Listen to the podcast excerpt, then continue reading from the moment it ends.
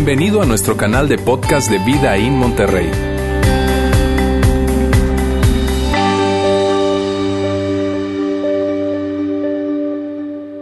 Hoy es el segundo domingo de nuestra serie Oraciones con letras rojas. Y si es la primera vez que tú estás con nosotros o probablemente no estás muy familiarizado con esto de la Biblia, permíteme decirte a qué nos referimos con esto de oraciones con letras rojas. Fíjate, algunas Biblias vienen impresas y en algunos lugares aparecen párrafos en rojo, con letras rojas.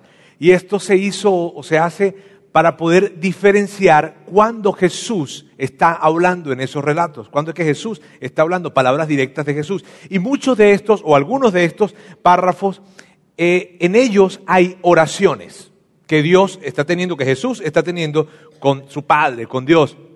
Así es que esta serie tiene que ver con oración, con la oración, pero muy específicamente tiene que ver con lo que podemos aprender tú y yo acerca de la oración desde cuatro oraciones que Jesús hizo. Bien, lo que tú y yo podemos aprender de la oración, pero de cuatro oraciones específicas que Jesús realizó. Y mira bien, a mí me encanta esta serie, me gusta muchísimo esta serie y me gusta mucho porque si tú eres un seguidor de Jesús, seas cristiano, seas católico, si tú crees en Dios eh, o, estás explorando esto de, la fe, ¿sabes? si hay algo que, que viene para ayudarte a crecer en tu confianza en Dios, es la oración. De hecho, si tú me preguntaras, oye Roberto, dime algo, dime, dime cuál es una de esas cosas claves que tú has hecho en tu vida para ayudarte a crecer en tu confianza en Dios. Mira, de inmediato yo te respondería la oración. La primera que yo te respondería, si me hicieras esa pregunta, es la oración, de inmediato. Y, mira, yo sé que, que, que si tú no eres una persona que eres creyente, si tú no crees en Dios, probablemente esto pueda sonar un poco raro. El tema de la oración puede ser algo raro, algo extraño. La idea de que alguien esté hablando solo puede ser algo raro, ¿cierto? Puede darse la sensación de que este tipo como que se volvió loco. Bien, y también sobre todo cuando alrededor de la oración hay muchísimo misticismo. Y nosotros hemos querido hablar acerca de esto porque independientemente de que tanto misticismo pueda haber alrededor de esto, o en fin, o qué tan raro o tan extraño pueda parecerte a ti si nunca lo has hecho, si no crees en Dios, en fin, sabes, hay algo muy grande, muy grande en la oración, en este tema. Y, por eso hemos querido hablar acerca de eso. La semana pasada Juan Ángel nos hablaba acerca de una de las oraciones más famosas que hay, que independientemente de que alguien crea o no crea en Dios, muy probablemente ha escuchado de ella e incluso hasta se la sabe. Bien, y es el Padre Nuestro. La semana pasada Juan Ángel lo llevaba de una manera muy, muy práctica y definitivamente este es un tema que si tú no lo escuchaste, yo te animaría a que tú pudieses conseguir el audio de esto y para eso yo te, animo a que puedas entrar a nuestra página que es vidainmty.org barra diagonal mensajes. Allí puedes conseguir ese y todos los mensajes de nuestras series. ¿Está bien? Ahora, el día de hoy yo voy a hablarles, no voy a hablarles de Jesús enseñándonos a orar, sino vamos a hablar acerca de un momento en el que Jesús estaba orando. Y esto es muy interesante, porque ya no es Jesús dándonos una lección acerca de algo. Ahora es Jesús haciendo eso, haciendo ese algo. Y fue un momento muy difícil para él, ¿sabes? Probablemente uno de los momentos en los que tú y yo nos podemos identificar más con Jesús es este tipo de momentos. Eh, Jesús está pasando por algo muy difícil y en medio de esa dificultad que él está teniendo, él hace una oración. Y dentro de esa oración hay una petición.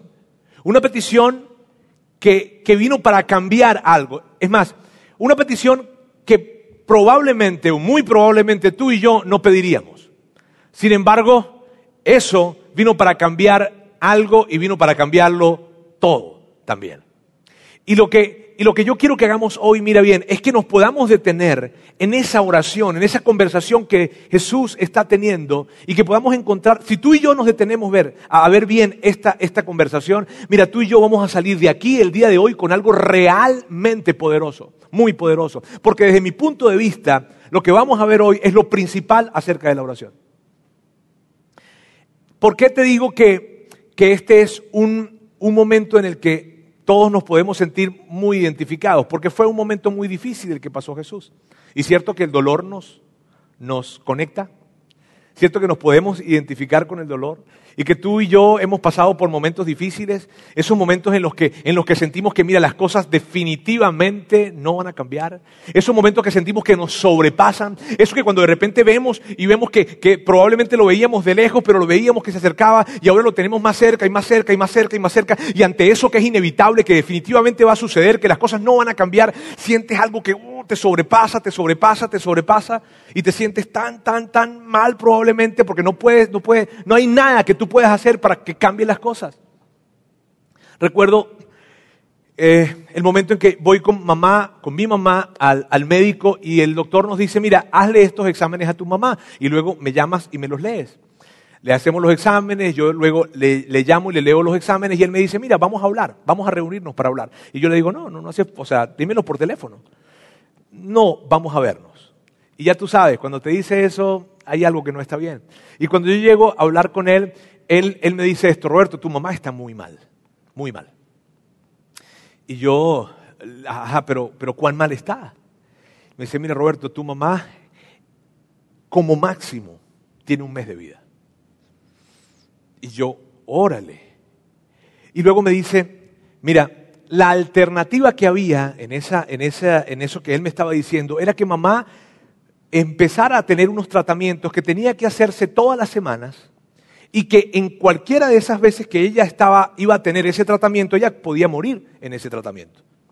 Y cuando me está diciendo eso, yo, wow, y yo lloré, yo hablé con Dios.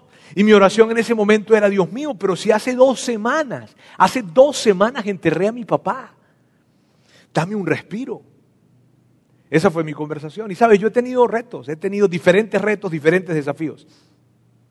Desafíos eh, laborales, profesionales, personales, familiares, desafíos financieros, desafíos matrimoniales.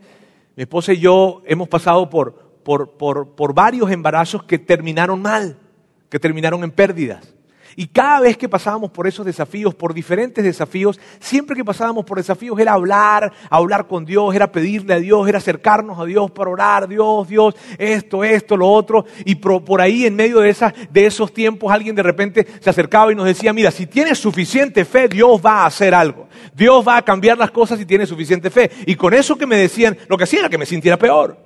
Lo que hacían era que sintiera más tensión todavía. Ah, porque entonces es mi responsabilidad. Entonces, si yo no tengo suficiente fe, entonces las cosas no van a cambiar. O sea que el hecho de que las cosas cambien depende de que yo tenga suficiente fe. ¿Y cuánto es suficiente fe? ¿Cuánta fe es suficiente? Entonces, eso que me decían venía para generar más tensión todavía. Y tú entiendes lo que yo te estoy hablando. Y lo entiendes porque tú también has pasado por situaciones difíciles. Tú también has tenido retos y desafíos. Probablemente tiene que ver con el, con el, con el, en el campo laboral y tú nunca pensaste que, que fueses a llegar a ese momento en el que ahorita profesionalmente te encuentras y dices, oh, y esto parece que no va a cambiar y no va a cambiar y por más de que tú tratas y le mueves y buscas salidas y alternativas, tú ves, eso no va a cambiar, eso no va a cambiar, eso no va a cambiar y tratas y tratas y tratas, pero no va a cambiar. Probablemente se trata del tema financiero.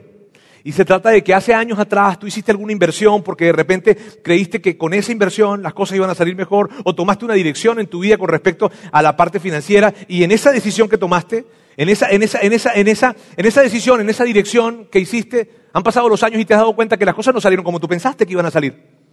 Que al contrario, que el negocio algo pasó y no salió tan bien que el camino o la decisión que tomaste ah, no fue necesariamente la mejor decisión o no fue la mejor decisión o sencillamente las cosas se complicaron. Y cuando tú ves enfrente, lo que tú ves es una escalera en espiral hacia abajo en donde hay algo que financieramente no se ve bien y que por más de que tú tratas de buscar maneras en cómo cambiar las cosas, no, esto no se ve que va a cambiar, esto no va a cambiar. Puede que sea tu matrimonio, que nunca te imaginaste que tu matrimonio fuese a estar en el momento en el que se encuentra hoy en día y que tú nunca pensaste que él fuese a hacer eso que hizo. O que tú nunca te imaginaste que ella te iba a traicionar de la manera en que te traicionó. Y que por más de que tratas de hacer cosas, una y otra cosa, en fin, las cosas no logran cambiar. O puede que sea que estás buscando un bebé y tienes tantos años y ya son tantos años de matrimonio y quieres un bebé y quieres un bebé y tratas, intentas de diferentes maneras y ya has ido a tantos, tantos doctores, pero pero biológicamente hablando, cuando miras hacia adelante, las cosas no van a cambiar. O puede que tú estás en la preparatoria, en la secundaria, en la universidad, y ves que en términos de lo académico, cuando miras hacia adelante, no, no, las cosas no van a cambiar. O cuando tal vez es una tensión relacional, algo que estás pasando en esa época de vida, en esa etapa de vida en la que te encuentras ahorita allí en la prepa, en la secundaria, en fin, en la universidad, y cuando miras hacia adelante ves, no, no, no, esto no va a cambiar, esto no va a cambiar, y las cosas pareciera más bien que se complican en, la medida que van pasando los días, se complican, se complican, y esto no va a cambiar. Ahora, ¿sabes qué es increíble y sabes qué es interesante? Que Jesús estaba pasando por lo mismo. Jesús estaba pasando por un momento muy similar, muy parecido. Él estaba pasando por un momento muy, muy difícil. Y en medio de ese momento difícil lo que Él hace es ir a orar. En ese momento difícil lo que Él hizo fue acudir a su Padre para hablar con Él. Y vamos a ver qué fue lo que habló con Él y cómo se acercó a hablar con Él. Y hay algo increíble que tú y yo podemos aprender el día de hoy de esto. Pero antes de llegar a ese momento, yo quisiera darte un poco de contexto qué es lo que estaba sucediendo semanas antes de esa oración que Jesús tuvo con su Padre. Semanas antes, unas tres semanas antes, las cosas entre Jesús y los discípulos o con ellos se estaban complicando. Y se estaban complicando, ya habían, en tres ocasiones Jesús le había dicho a sus discípulos que él iba a morir, que iba a ser arrestado y que lo iban a matar, que iba a ser asesinado. Y las cosas se complicaban, se colocaban más tensas, cada semana era más tensa que la otra. Eh, los fariseos y los maestros de la ley se reunieron e hicieron un complot para, para arrestar a Jesús. Sobornaron a uno de los discípulos de Jesús. Metieron un infiltrado allí. Y Jesús, en una cena que estaba teniendo con sus amigos, dice, señores, él devela el plan de la traición. Y dice, me van a traicionar. Y el traidor está sentado en esta mesa. ¿Qué? Órale. Y de repente Jesús voltea a ver a Pedro y le dice, Pedro, tú me vas a negar. ¿Qué? Y le dice a todos, y todos ustedes van a huir, van a salir corriendo y me van a dejar. Y las cosas se complicaban, cada día eran más complicados. Luego de esa cena Jesús tomó a sus discípulos, tomó a los discípulos y se los llevó a un lugar apartado, a un lugar fuera del alcance de las multitudes que normalmente les estaban siguiendo o que les seguían a ellos constantemente. Y, allí, en ese lugar, es que se da esa oración. Es que se da esa conversación de Jesús con Dios. Y esa, oración está registrada y la registra, Marcos es uno de los que la registra, porque Pedro le da la información a Marcos y él la registra. Así que vamos a ver, a ver Marcos capítulo 14 y vamos a verlo juntos. Dice, fueron a un lugar llamado Getsemaní y Jesús les dijo a sus discípulos, siéntense, siéntense aquí mientras que yo oro. Y esto es interesante, ¿por qué? Porque no es, no es Jesús diciendo, a ver, a ver, a ver, a ver, siéntense que les voy a enseñar algo, siéntense que tengo algo que decirles, siéntense que les voy a revelar alguna, alguna, alguna enseñanza y les voy a dar alguna parábola, probablemente no, no, no, no, no, no, no, ese no es el Jesús que estamos viendo acá, es Jesús que les dice a ellos, amigos, siéntense porque necesito orar, porque necesito pasar tiempo hablando con papá, con mi padre, no es Jesús dando una enseñanza, es Jesús diciendo, hey, espérenme, porque yo necesito orar. Y eso hace tan interesante este momento. Luego continúa y dice así. Se llevó a Pedro, a Jacobo y a Juan. Y por eso, por eso sabemos lo que sabemos. Porque Marcos toma la información de Pedro. Ellos se fueron a un lugar apartado, ellos cuatro, Pedro, Jacobo, Juan, Jesús, a orar. O sea, no había forma que alguien supiese eso lo que pasa es que Pedro estaba allí y Pedro luego se lo comunica a Marcos. Bien, y luego dice, y comenzó a sentir temor y tristeza. Y eso es tan, tan eh, curioso, ¿verdad? Dios, el Hijo de Dios, Dios hecho hombre, siente temor y tristeza. Y más que, mira, más que de alguna manera decepcionarnos o entristecernos, nos conecta con Jesús. Porque cuando vemos a Jesús sintiendo temor y tristeza, hace que lo sintamos tan cerca. Porque se parece probablemente a eso que tú y yo hemos sentido. Y por más de que es difícil concebirlo, ahí está Jesús, sintiendo temor y tristeza. Y luego continúa esto. Es tal la angustia que me invade que me siento morir, les dijo. Quédense aquí y vigilen. Mira, yo no sé si tú alguna vez te has preguntado, ¿será que Dios me entiende?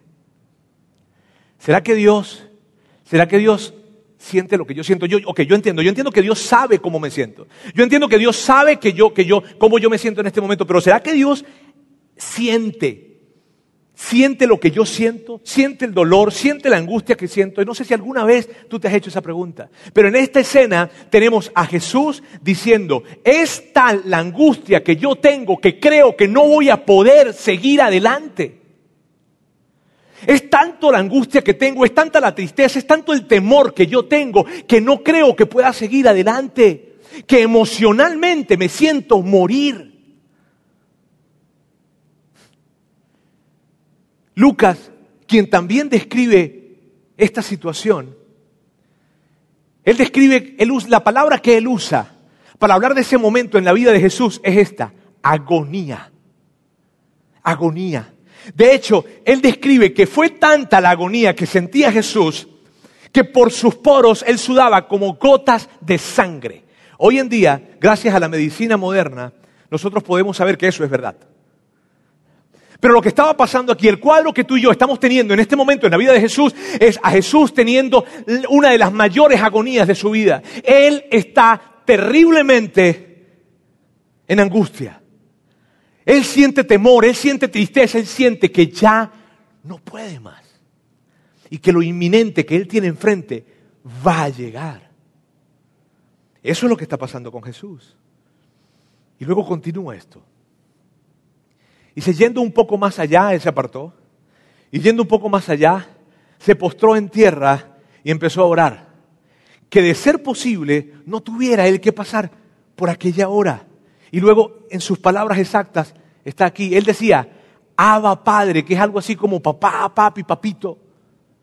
Papá, todo es posible para ti. No me hagas beber este trago amargo. Mira, si hay alguien que sabía cuál era el poder de Dios, era Jesús. Si alguien sabía cuán grande es el poder de Dios, era Jesús. Y aquí está Jesús diciéndole, papá, yo sé que tú todo lo puedes. Papá, yo sé, yo sé, yo sé, yo sé, yo sé que tú eres tú tienes todo el poder, no es un tema de capacidad. Yo sé que tú puedes hacer lo que tú quieras y yo te quiero pedir algo, por favor, esto que yo tengo aquí enfrente, cámbialo. Esto que, esto que es inminente, cámbialo. Papá, por favor, ayúdame en esto. Yo sé que tú lo puedes, yo sé que tú tienes la, capacidad, yo sé que tú tienes el poder para hacerlo. Te pido, por favor, que esta situación que yo tengo enfrente la cambies. Cámbiala, tiene que haber otra forma. La semana pasada veíamos cómo Jesús enseñaba a los discípulos a orar y les presentaba esta idea de que cuando nos acerquemos a orar, no nos precipitemos a pedir. Sin embargo, aquí vemos a Jesús rompiendo todos los protocolos y acercándose y cayendo de rodillas, postrado delante de Dios, diciéndole, papá, papá, yo sé que tú eres muy poderoso y tiene que haber otra manera. Oye, papá, por favor, tiene que haber otra forma. Cambia esto que tengo enfrente. Ayúdame a conseguir otra forma. Te lo pido. Yo, yo, yo entiendo. Tiene que haber otra forma. ¿Está bien? Ayúdame. Y luego dice, pero no sea lo que yo quiero, sino lo que quieres tú. Mírame, a Jesús no le tomó por sorpresa esta situación. Jesús supo que Él vino a esta tierra para eso. Desde que Él nació, Él lo sabía. Desde que tuvo conciencia, Él supo que Él vino a la tierra para hacer eso. Esa era su misión. Solo que ese momento se veía diferente a cuando él tenía 20 años. Cuando él tenía 20 años lo veía diferente porque él decía, en, en dentro de unos años esto va a suceder, pero ahora lo tenía enfrente. Y cuando lo tienes enfrente las cosas se sienten diferentes. Y Jesús, aunque él sabía que él había llegado para ese momento, aunque él sabía que su vida se trataba de eso, él está allí en una lucha interna. En algo interno en el que Él está diciendo, Dios, Dios, ayúdame por favor, papá, yo sé que tú tienes el poder para hacer algo, yo sé que tú puedes cambiar las cosas, yo entiendo cuál es el plan original, claro que lo sé, si tú me lo dijiste, si tú y yo lo hablamos, claro que lo entiendo, pero, pero si hay alguna forma, mira, yo muero por ellos, no importa, yo muero por toda la humanidad, pero no de esa manera. Si hay alguna forma en la que yo pueda cambiar las cosas, en la que tú puedas cambiarlas, porque tú tienes el poder para hacerlo, porque claro que tú puedes hacerlo, porque claro que no es una cuestión de capacidad, porque yo sé que tú todo lo puedes. Y eso que tengo enfrente, tú puedes cambiarlo. Pero, pero que se haga lo que tú quieras y no lo que yo quiero. Y vemos a Jesús en una lucha interna, en la que Él sabe para qué vino, pero en la que se está acercando a, a su Padre para decirle si de alguna manera tú pudieras cambiarlo. Y un segundo después le dice, ah, pero que no se haga lo que yo quiera, que se haga lo que tú quieres. Si ves esa lucha que hay, que pareciera contradictorio, pero simplemente es una lucha en donde Dios está expresando, en donde Jesús está expresando su humanidad. Y luego sucede algo, y luego sucede algo. Miren bien. Luego volvió a sus discípulos y los encontró dormidos. Simón le dijo a Pedro, ¿estás dormido? ¿No pudiste mantenerte despierto ni siquiera una hora? O sea, te dije que lo que estamos pasando es algo muy difícil, te, dije que lo que estamos diciendo es algo muy peligroso, te pedí que por favor vigilaras y te quedaste dormido. Vigilen y oren para que no caigan en tentación. El espíritu está dispuesto, pero el cuerpo es débil. Mira, esto es enorme. Esto es enorme. Tentación. ¿Cuál tentación, Jesús? Si, si, si están cansados, si están dormidos, ¿cuál tentación? ¿Cuál? Mira, Jesús sabía que las cosas se iban a poner peor. Jesús sabía que las cosas se iban a poner más intensas para él y para todos los que estaban allí. Él sabía que pronto él iba a ser arrestado, que pronto él iba a ser torturado y que pronto él iba a ser asesinado. Jesús sabía que los que estaban allí pronto iban a ser perseguidos y pronto iban a ser torturados. Él sabía que las cosas se iban a poner más intensas. Y cuando Él les está diciendo eso, lo que les está queriendo decir es lo siguiente, muchachos, cuídense porque cuando las cosas se pongan más intensas, tú vas a ser tentado. Cuando las cosas se pongan más difíciles, cuando las cosas se compliquen más, tú, ustedes van a ser tentados. ¿Tentados a qué, Jesús? Van a ser tentados a darle la vuelta. Van a ser tentados a hacer las cosas a su manera. Van a ser tentados a encontrar una salida fácil. A eso van a ser tentados. Y cuando las cosas se ponen difíciles para ti, en tu matrimonio, en tus finanzas, en, tu, en, tu, en la crianza de tus hijos, en el trabajo que tienes enfrente, tú tendrás una tentación, tú vas a ser tentado. Y la tentación será esta, hacer las cosas a tu manera. La tentación será buscar una salida fácil, será darle la vuelta. Y Jesús está diciendo, cuidado, porque en el momento en donde las cosas se ponen más difíciles, tú vas a ser tentado a hacer las cosas a tu manera. Y Jesús lo sabía muy bien. ¿Por qué? Porque Él estaba experimentando esa tentación. Él estaba experimentando el hecho de que si hay una manera diferente de hacerlo, por favor. Luego continúa y mira qué padre esto.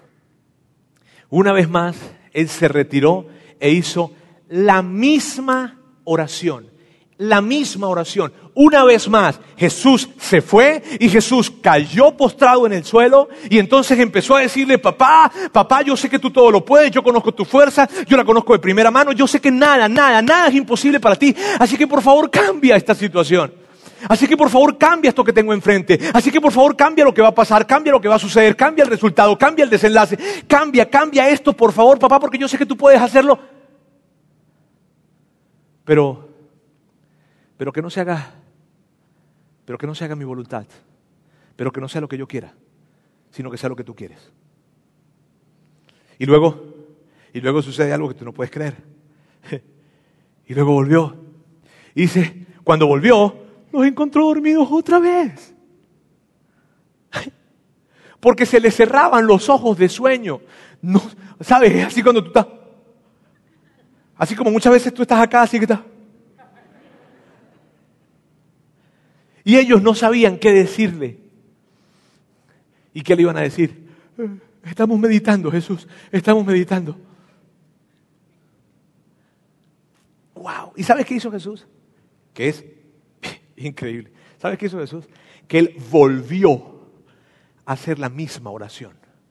Y él volvió otra vez y se presentó delante de su padre y le dijo exactamente lo mismo. Yo sé que tú puedes hacerlo todo. Yo sé que tú eres súper poderoso, súper grande, súper increíble y tú puedes cambiar esta situación. Por favor, cámbiala. Pero, pero que no sea lo que yo quiero, que sea lo que tú quieres. Tres veces hizo la misma oración. Continúa. Al volver por tercera vez, les dijo, puede ser, siguen durmiendo y descansando. Y luego dice esto, se acabó. Ha llegado la hora. Miren, el Hijo del Hombre va a ser entregado en manos de pecadores. Levántense y vámonos. Ahí viene el que me traiciona. ¿Y sabes qué es interesante acá? Que estas palabras que Jesús está ahorita mismo diciendo, en ese momento está diciendo, esas palabras son tan diferentes a como comenzó la oración. ¿No lo notas? ¿No notas que él comienza la oración diciendo, me siento tan triste? ¿No notas que él llega a hablar con su padre? Lo primero que él hace al hablar con su padre fue decirle, me siento angustiado me siento que no puedo más, me siento tan triste que creo que voy a morir de tristeza. Pero de repente aquí no vemos esas palabras. Aquí vemos a Jesús diciendo, señores, se acabó, levántense y nos vamos, porque el que me viene, el que, el que me va a traicionar, ahí viene, vamos. Órale. ¿Cierto que es diferente? ¿Cierto que esa expresión de decirle se acabó, levántense, vámonos, el que me va a traicionar, ahí viene? ¿Cierto que eso es diferente a me siento tan triste, me siento tan angustiado que quisiera morir. Algo pasó. Algo cambió. Algo cambió mientras él iba una vez, otra vez y otra vez a orar. Mientras él fue la primera vez, mientras él fue la segunda vez y mientras él fue la tercera vez a orar, a hablar con su padre, algo sucedió. Algo hizo que cuando él se acercó la primera vez para decirle, me siento triste, me siento que me voy a morir, la angustia es demasiado grande, ahora no lo vemos así. Ahora lo vemos llegar y decir, ¡hey, se acabó! Levántense y vámonos. Ahora lo vemos caminando hacia la cruz, caminando hacia la tortura, caminando hacia la muerte, caminando hacia el sufrimiento más grande que en su vida él iba a pasar. Y con una valentía impresionante, sin que le temblara el pulso, diciendo, señores, se acabó, llegó el tiempo, vámonos. Y todos los demás discípulos huyeron, pero él no. Algo sucedió. Algo sucedió mientras que él oró. ¿Y sabes qué es interesante? que las cosas no cambiaron,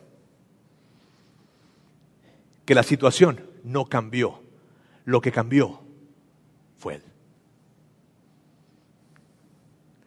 Afuera nada cambió, pero adentro algo cambió. Cuando tú y yo estamos pasando por momentos difíciles, nuestra tendencia es a pedirle a Dios que cambie las circunstancias a pedirle a Dios que cambie los resultados, a pedirle a Dios que cambie eso que tenemos enfrente. Esa es nuestra tendencia. Y muy pocas veces, muy pocas veces, nosotros pedimos a Dios por fortaleza. Pero ¿qué tal? Miren bien, ¿qué tal si Dios está interesado en algo más que cambiar el resultado? ¿Qué tal si Dios está interesado en algo más que cambiar las circunstancias?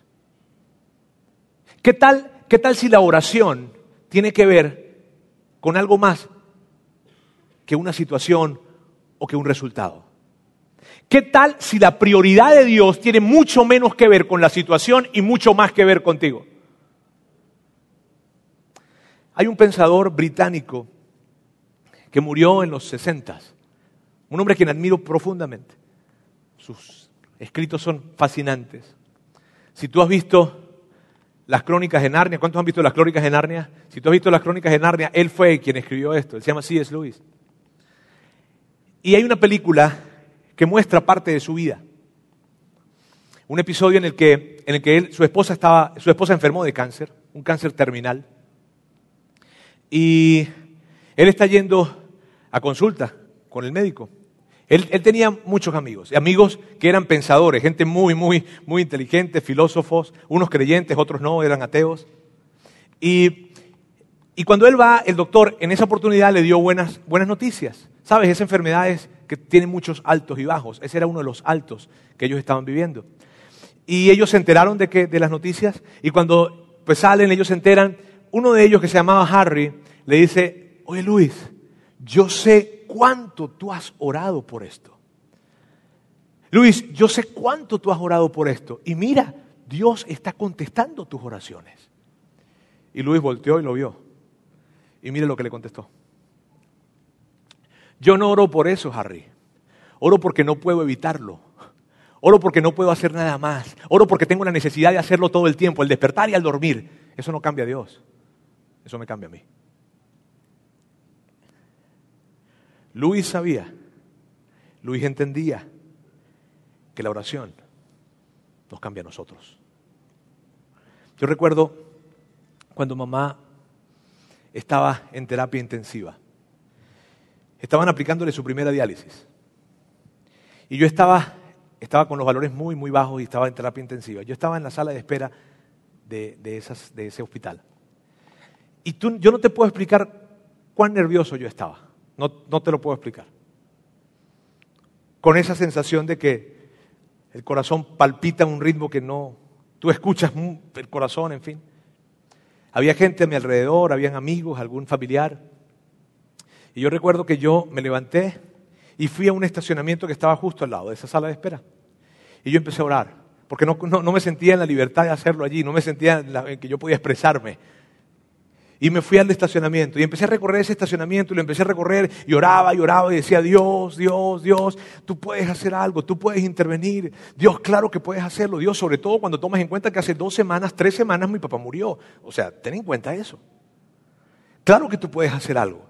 Claro que tú lo puedes hacer. Tú, yo he visto, yo he visto tus milagros. Claro que sí. Dios tú lo sabes, Dios tú lo sabes. Y empecé a hablar, hablar, hablar. Dios tú lo puedes. Y empecé a hablar, hablar. Pero hubo un momento en medio de la conversación con Dios que yo me conseguí haciendo una pregunta, haciéndome una pregunta. A mí mismo, pero allí con Dios, ¿sabes? Fue, fue algo raro, extraño.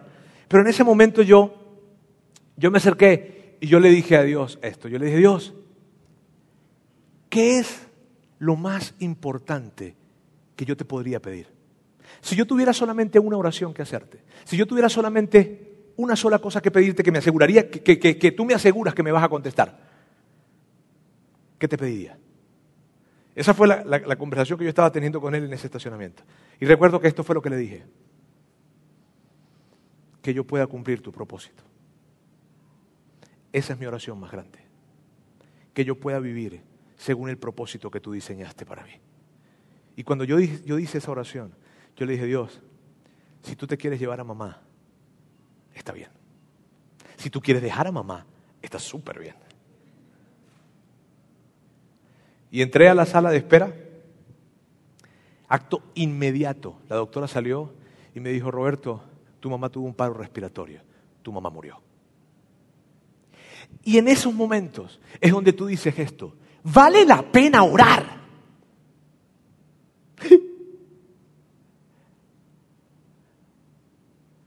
¿Será que Dios va a hacer algo si yo oro? ¿Vale la pena orar? ¿Importa realmente orar? Yo quiero hacerte esta pregunta. ¿Qué tal si el propósito principal de la oración es que Dios pueda hacer algo dentro de nosotros y no tanto fuera de nosotros? Si tú y yo creemos esto, mira bien, si tú y yo creemos esto, ¿Cómo cambiarían nuestras oraciones? ¿Cómo cambiaría la forma en la que oramos? ¿Cómo, ¿Cómo, cambiaría lo que pediríamos? ¿Y cómo cambiaría lo que esperaríamos? ¿Con cuánta frecuencia oraríamos? Mira bien esto. Yo estoy convencido que hay cosas en nuestra vida que Dios no hará de ninguna otra forma más que a través de la oración. Y mira, ven, claro que yo creo, claro que yo creo que Dios puede cambiar las situaciones. Claro. Mira, claro que yo creo, claro que yo creo que Dios puede cambiar lo que tienes enfrente, claro que yo lo creo.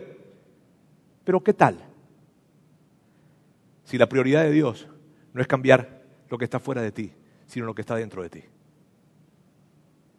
¿Qué tal si lo más importante para Dios no es cambiar tu situación, sino cambiarte a ti?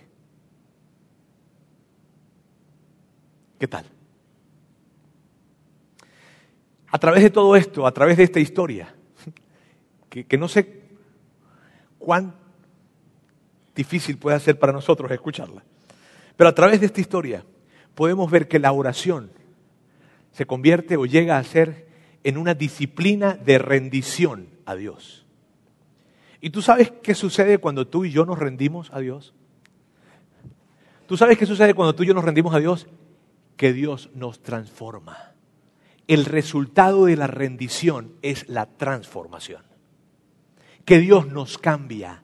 Él cambia ese dolor en paz y en seguridad. Él cambia esa tristeza en alegría. Él cambia la desesperanza en esperanza. Y que probablemente tú te has dicho, mira, esto es muy grande, esto me duele mucho, yo no creo que yo pueda con esto, yo no creo que yo pueda soportar esto, yo no creo que yo pueda enfrentar esto, el dolor que cargo, la situación que cargo, la angustia que tengo es demasiado grande, no puedo hacer que cambie. Dios transforma esa angustia en paz cuando tú y yo nos rendimos. Y yo sé que la idea de la rendición puede ser una señal, puede darte una señal de debilidad. Alguien pudiese pensar que es una señal de debilidad, es no querer seguir luchando, es, tú sabes, hay que luchar y, rendirnos o, someternos a Dios puede, ser, puede darnos la idea de, de debilidad. Pero mírame, yo quiero que tú veas esto conmigo. Rendirse a Dios no es un acto de debilidad, es la adquisición de su fuerza.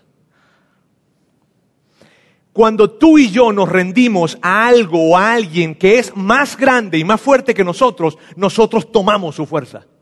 Y tú sabes eso. Sobre todo si tú en algún momento de tu vida te has estado ahogando. Si en algún momento de tu vida te has estado ahogando, mira, la primera cosa que le dicen a los salvavidas, la primera cosa que los salvavidas aprenden es esta. Cuando vayas a rescatar a alguien, dile que se tranquilice porque si no, no lo vas a poder rescatar. Dile que esté tranquilo. ¿Y cierto que es tan difícil hacer eso? ¿Te ha pasado alguna vez?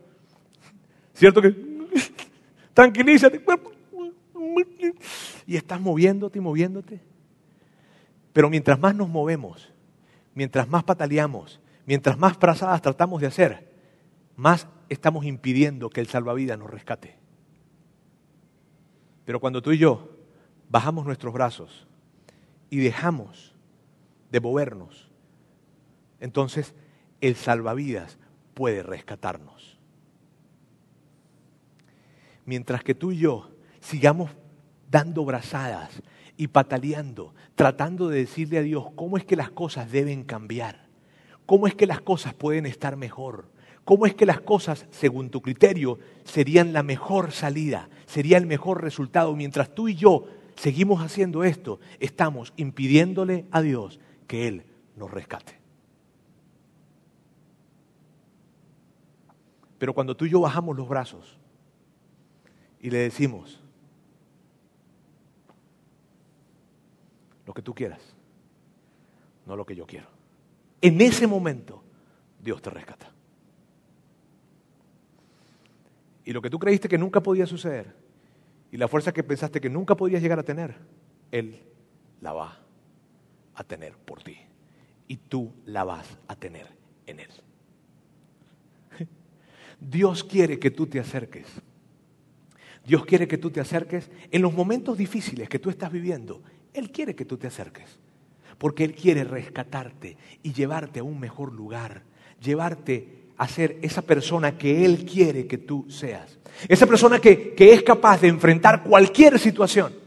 Esa persona que es capaz de pararse frente a la situación más difícil que haya y mirarla con dignidad y con valentía y con paz. Esa persona que es capaz de encontrar siempre lo bueno en medio de lo malo. Esa persona que es capaz de vivir con las manos abiertas para darle a otras personas, porque ha entendido que la generosidad es la mejor manera de vivir. Esa persona que mira hacia adelante no con temor, sino con certeza. Esa persona que mira hacia adelante no con inseguridad, sino con la seguridad y la confianza de que Dios está con él y que jamás lo va a dejar. Dios quiere que tú y yo seamos esa persona. Y tú y yo hemos conocido a personas así, ¿cierto? Mira, yo he conocido personas que cuando yo veo su sonrisa, yo veo la manera en que saludan y en que viven y en que hablan y en que comparten, yo digo, wow,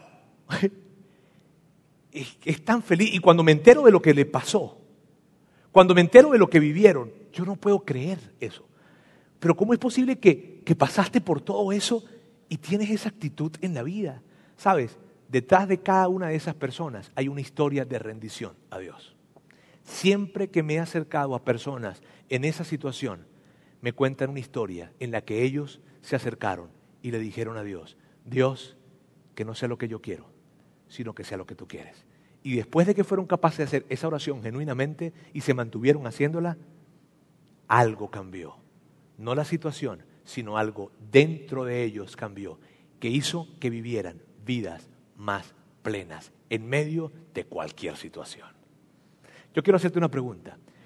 ¿Tú te gustaría, te gustaría tener la fuerza de Dios para enfrentar las situaciones del día de mañana? ¿Te gustaría tener la fuerza de Dios? Ya no la de, tú sabes, no, no, no, la de Dios para enfrentar cualquier situación que venga el día de mañana. ¿Te gustaría? Mira, aún si una persona está aquí entre nosotros que no cree en Dios, diría esto, mira, de existir sí me gustaría. Mira, si te gustaría tener la fuerza de Dios, de Dios para enfrentar cualquier situación, esto es lo que tienes que hacer.